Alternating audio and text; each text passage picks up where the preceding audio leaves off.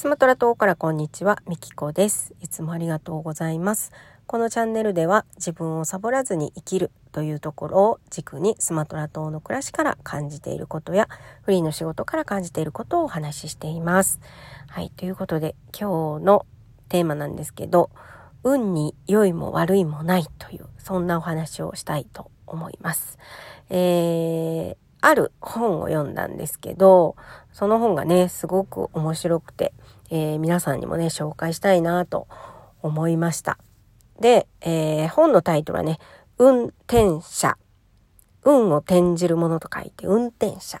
未来を変える過去からの死者。ということで、えー、北川康さんの作品です。で、まあ、なんで僕は運が悪いんだろうっていうね、主人公がいるわけですよ。で、えー、運が転じる場所に運んでくれるタクシーと彼が出会うわけです。で、まあ、この本のタイトルにもある運転者、運を転じるものと出会うわけです。運というのは何か、人生というのは何かというね、物語なんです、この本はね。で、この物語を読んで、私たちは改めて普遍的な法則のもと生かされてるんだなっていうのもね、えー、改めて思いました。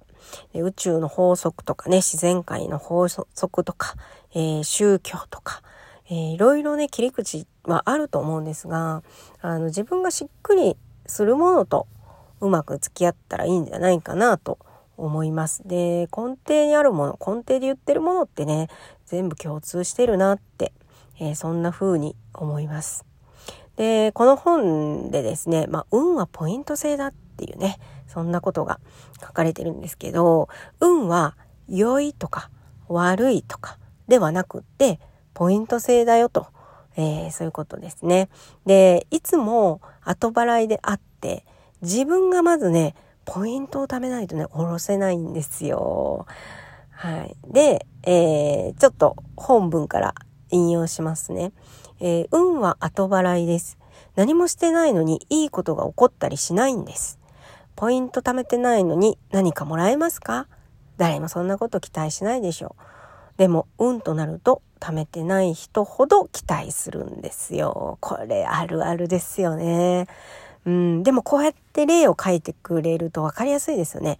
ポイント貯めてないのに ね、お店行ってもらえますかみたいな言えないですからね。でもそれやっちゃってるんですよ。ねえ、面白いですね。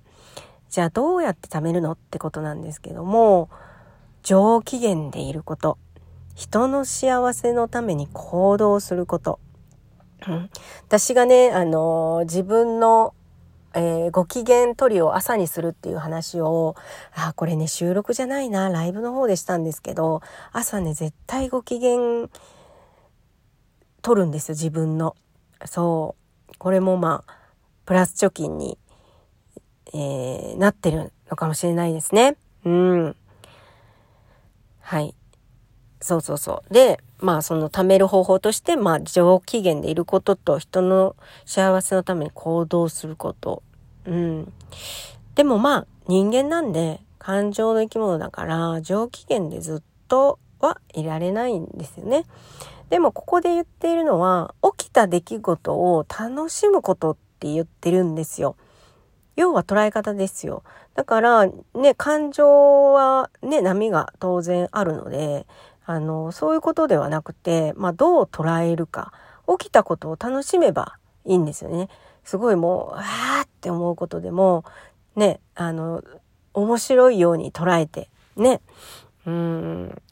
か嫌なことが起きたとしても、単純に不快って思うんではなくって、それがプラスに転じるように、えー、捉えるってことですね。うん。あと、まあ、頑張っても報われない時ってあるじゃないですか。めっちゃ頑張ってんのに全然報われへんなっていう時ね。えー、その時はね、運の貯金がね、溜まっているそうですよ。もういいこと聞きましたね。いいこと聞きましたね。はい。これまたちょっと引用します。努力をしてすぐに結果が出たり、何かいいことが起こったりする人は、貯めた運を小出しに使っているだけで、他の人より取り立てて運がいいわけではないですよって言って。うん。そうなんですよ。で、まあ何かをするときに、まあ、損か得か、損得感情で考えるのではなくて、まあ、プラス貯金がどんどんされているって捉えるとワクワクしますよね。うん。だから、あのー、ね、報われないなってね、いっぱい頑張ってんのにっていう時は、もうあの、どんどんどんどんプラス貯金をして、あの、ドカーンとね、あの、落とす準備をしているということで、えー、そこをね、楽しみましょうよ。ねはい。えー、それからですね、えー、人生で、まあ、人によって人生の長さって違うんですけど、まあ、分かりやすく100年と、えー、したとして私たち人類が誕生した時から、まあ、ずっとリレーバトンで物語人生というこのねこう物語をつないでいっているわけですよ。で、えー、またちょっと文章を引用しようと思うんですけどあなたがその物語に登場した時よりも少しでもたくさんの恩恵を残してこの物語を去るっていうねいやーなんかこの言葉にねちょっと魂が震えちゃいました私。うーん。だからね日々起きている出来事に一喜一憂しないっていうね物語を終える時物語をね終える時に少しでもうーんたくさんの恩恵を残すことが大事なんですよね。で、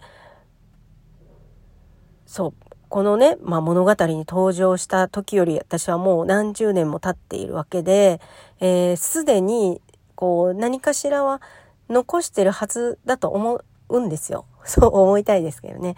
うん、だから去る時ね、去る時にしっかりとね、少しでもたくさんの恩恵を残すと。えー、そういうことを、うん、が大事なんだな。うん、それから人と比較して辛くなった時そんな時はこの言葉をどうぞ、えー、引用します。他の人はその人の人生を生きてその人の役割を果たしています。だから多くを持っているように見えてもうまくいってるように見えても関係ない。はい。みんなね、自分の物語を一生懸命生きてるんですよね。右も左も当然ながら違う物語が展開されてるわけですよ。なんかワクワクしますね。うーん、そりゃ自分に持ってないものを多く持ってるように感じることもありますよ。みんな使命が違うんだから物語が違うだけ。うん、まあそんな風に思ってると楽しめるのかな。はい。ということで、えー、今日はね、この北川康さんの、えー、運転者、運が転じるものと書いて運転者の、えー、まあ、感想というか、私が読んで、まあ、感じた部分、いいなって思ったところをシェアさせていただきました。運に良いも悪いもないということで、はい。今日も最後までお聴きいただきありがとうございました。